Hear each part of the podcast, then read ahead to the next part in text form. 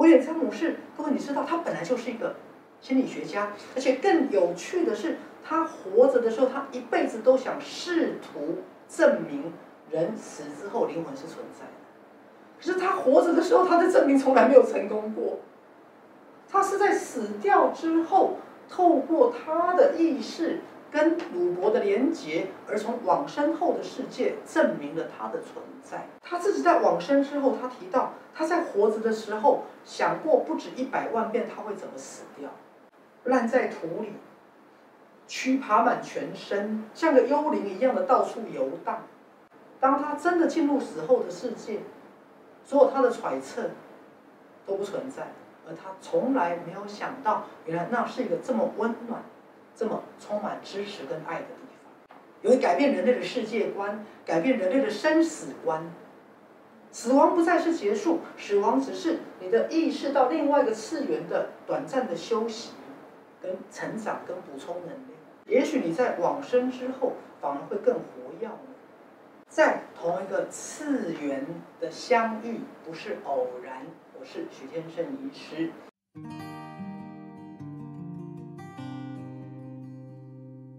这个主题我先要讲一个笑话，在徐医师的呃赛斯身心灵诊所里面，有一位心理师，他有一次跟他的学弟在聊天，他学弟刚好也非常偏好威廉詹姆士这位心理学大师，啊，这位心理师就跟他学弟说：“哎，学弟，我最近在看一本威廉詹姆士的著作耶。”学弟就说：“哪一本？哪一本？”啊，威廉詹姆士我很熟，他的每一本著作我都看过。啊，这个我们诊所的心理师就很不好意思跟他说，呃，这本书你可能不太熟哦，因为这是威廉詹姆士死掉之后才写的，然后他的学弟就不知道该说什么。这本书为什么那么吸引我？那为什么许医师会希望赛斯文化来出版这本书呢？因为我们大部分的书都是由活着的人写的，你很少看到一个有死后的人。写了一本书，写书的过程也涉及了我们上一集所谓的通灵。通灵，我要举几个例子哈。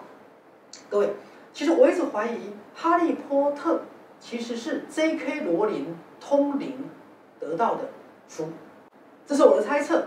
但是之前有一本很有名的书，现在可能年轻人也许不太知道，叫《天地沙鸥》，啊，作者理查巴哈。其实理查巴哈自己说。这本书是他在海边散步，他通灵得到的。因为这本书整个书的大纲、字句、情节、海鸥的叫声，就像整本书被塞进他的脑海里面，而告诉他你要把这本书写出来。所以《天地一沙鸥》这本书其实是通灵得到的。威廉詹姆士这本书也是鲁伯的通灵能力。而将这本书传递到这个世界上来，所谓的通灵是通往内在的灵感，通灵是通往内在的心灵。那如果每个人类的心灵都可以通往多重宇宙，这本书就很有趣喽。意思是不止活着人可以写书，死掉的人也可以写书哦。而且它更奥妙的是。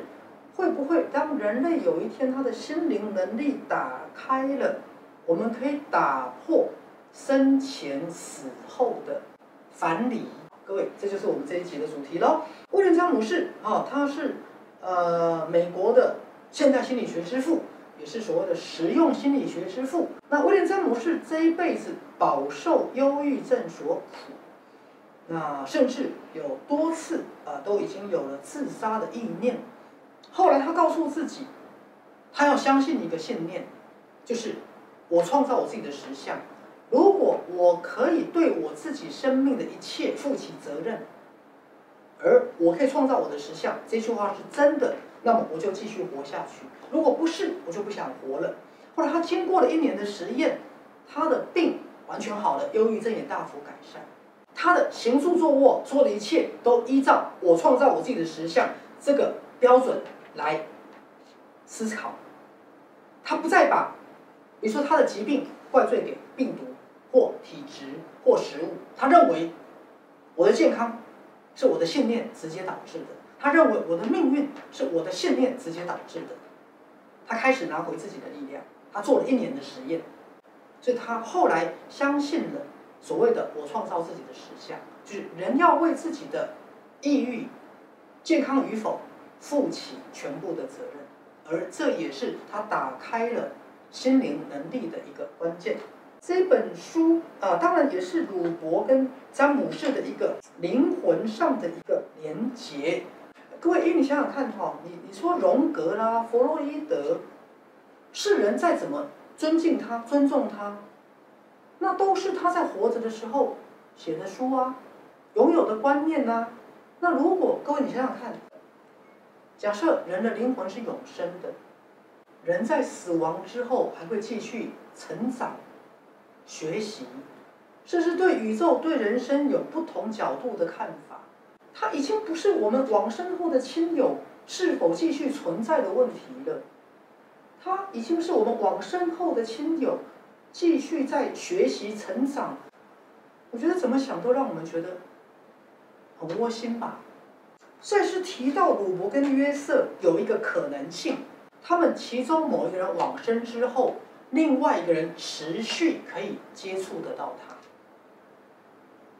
来，各位。呃，你想想看，比如说一对父子或夫妻，或你很挚爱的亲人，当人类发展出内在的心灵能力，你竟然可以在你挚爱的亲人往生之后，还能陆续的跟他保持连结，甚至还能从他的所在之处传出他所在之处的。讯息传出他最近的成长的状态，他简直是人类历史最大的突破吗？好，如果在你爸爸往生之后，你还能陆续连接得到他，而不只是极光片语的在梦中梦到他而已，你可以陆续的知道他现在在干嘛，他是否交了新的朋友，他现在的对生命的体会是否有所不同，甚至也许他什么时候准备回来投胎，他还会事先通知你。就是你可以透过你跟他的心灵的桥梁的连接，而陆续知道他在往身后这三年他有什么样的不同了，他对你们的关系有什么样新的看法，包括他死之后，他对他这个女儿的认识跟他活着的时候有什么不同？你不觉得这已经不是一个有趣的概念而已了吗？他甚至会改变人类。所有一切的定义的，好，所以威廉詹姆士这本书，它的价值跟它所衍生出的对人类未来的心灵发展的暗示，我觉得是潜力无穷的。威廉詹姆士，各位你知道，他本来就是一个心理学家，而且更有趣的是，他活着的时候，他一辈子都想试图证明人死之后灵魂是存在的。可是他活着的时候，他的证明从来没有成功过。他是在死掉之后，透过他的意识跟鲁伯的连结，而从往生后的世界证明了他的存在。所以我会建议，今天听到许医师的这一段视频的所有的朋友，去买这本书来看。你甚至姑且不去论它的真假，你看看它的内容，它的。里面所传达的讯息是否能够让你心动？是否能够说服得了你？我觉得这本书的价值在这里，而且这本书的价值在人类历史上被低估了，被严重的低估。就为什么这本书这么迷人？我已经看它看了好几遍了，我常常时不时都会想再回去再看一遍。当我在看这本书的时候，我会同时想到，那我已经往生的爸爸，是否也在同样类似的？次元呢？他是否也像威廉·詹姆士一样，参加哲学课，有自己独立的生存空间，然后对于存在的本质有更深的认识，甚至我也很清楚的去体会到，有一天如果我的妈妈离开这个世界，她所将前往的世界是什么样子？她将会怎么？看着还活着的我？或者也许有一天我离开这个世界了？是否我也会进入那样的一个状态？而那样的状态，是多么？的迷人。尤其是这本书里面提到两个最重要的概念：明知之光跟爱的气场。一个是智慧的打开，一个是慈悲心的长养，而让我们对往生后的世界，除了过去宗教所提到的什么地狱啦、天堂啦、惩罚啦、哦业障啦，有了完全不同的角度。那甚至我刚讲，暗示了未来人类相爱的两个人，你不会因为死亡而失去对方，甚至我刚讲有机会。相爱的两个人，在其中一方往生之后，你们还能够持续收到对方的讯息，而这并不是一种妄想跟精神病。我觉得这不是只是一个安慰人心的说法，而是有一天它真的是可以实现的。对，不但打破对死亡的恐惧，这对以后人类对于已经往生的亲友之间的关系不一样，而不再只是每年的中元节或中元普渡来拜这些好兄弟们的这样的概念而已。而是每个人开始发展自己的通灵能力，而连接到你所关心的、跟你有很深的连结的所谓的亲朋好友。那最重要的是，这对科学来讲，甚至根本就不相信一个死后的世界。可是，也许随着人类意识打开、灵性的进化，也许那个世界不再是遥不可及的了，也不再只是。进入梦境当中，能够接触得到的一个次元，那我觉得这个概念实在是太启发人了，因为改变人类的世界观，改变人类的生死观。死亡不再是结束，死亡只是你的意识到另外一个次元的短暂的休息、跟成长、跟补充能力。一定要去看威廉詹姆斯这本书哈，叫一个美国哲学家的死后日志啊，威廉詹姆斯的世界观。你就会发现，威廉·詹姆士在他往生之后，他的好多观念都在成长。他提到一个很重要的观念：如果他还活着，他不会每天去找通灵的证据，他会去打开自己内在的超感官知觉，在肉体的层面内找到灵魂，而不是从灵魂的层面去找灵魂。当你现在拥有肉体的时候，其实你也是一个灵魂呢，你也是一个灵魂呢。对，不是往死后的世界找，是在活着的世界去找证据。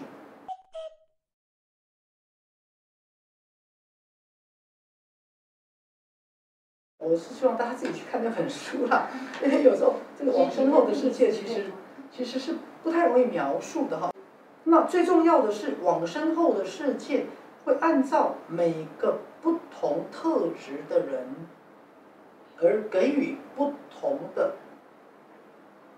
成长进修方向，比如说威廉·詹姆士，他就会定时的去上哲学课，他本来就是哲学家，然后他也会有朋友，他也会开始感受到我们刚刚讲的明知之光，他会觉得有一个类似像光的智慧在引导着他，而爱的气场。他会被一股爱的能量所包围，也会有所谓的更高阶的灵魂跟意识来指导他，而他在那里的哲学课跟心理学课，竟然还只能算上初阶的学生。可是他是我们地球上的现代心理学之父。好，意思是说，在往生后的世界，他仿佛也处在一个多重宇。宙的一个状态，比如说移动的方式跟肉体的方式不太一样，它比较像是意念的移动方式。好，有时候他走出门了，他发现自己把肉体忘在后面，把身体忘在后面了，就好像以前他活着的时候出门忘记戴他的学术高帽子一样。还有感知的方式是不同的，他会感觉到一个很大的温暖。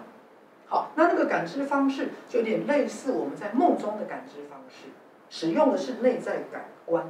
好，那这里我一定要举个有趣的例子哈，他自己在往生之后，他提到他在活着的时候想过不止一百万遍他会怎么死掉，烂在土里，蛆爬满全身，像个幽灵一样的到处游荡。他在活着的时候，就像我们现在每个活着的人，对于我们怎么死亡跟死后的世界有千百万种揣测。可是他说，当他真的进入死后的世界，所有他的揣测都不存在，而他从来没有想到，原来那是一个这么温暖、这么充满支持跟爱的地方。跟他在活着的时候，他对死后的世界跟死亡过程的揣测是完全不同的。当然，我不会跟各位说，呃，有天你死了你就知道。但是，的确，你可以透过一个往生后的人的角度，来看看两个世界不同的存在，那一定会对你有一个很不同凡响的启发吧。我希望各位你们人手都可以有这本书，那这本书也不是很容易读，但是你耐心的读。那一定会有很大的收获。那在结尾的地方，呃，呃，这个小编希望许医师要大家来玩一个脑力激荡，就是有一天如果许医师死掉了，会用什么方式来跟你打招呼？意思是说，其实我觉得这个问题，我觉得现在就可以给各位一些答案哈，因为很多同学常常会做梦梦到许医师跟他上课。我都不知道那是我还是你自己的指导灵哈，就是有时候梦到一对一来跟许医师做心理治疗或心理咨商，那我觉得这东西又可以得到好处，又可以避免去交这个咨商费，我觉得挺好的，我觉得挺好的。但是我这样讲，一个伟大的说法者或修行人，他的活力跟他的活动不会受限于生前跟死后。意思是，其实也许你在往生之后反而会更活跃。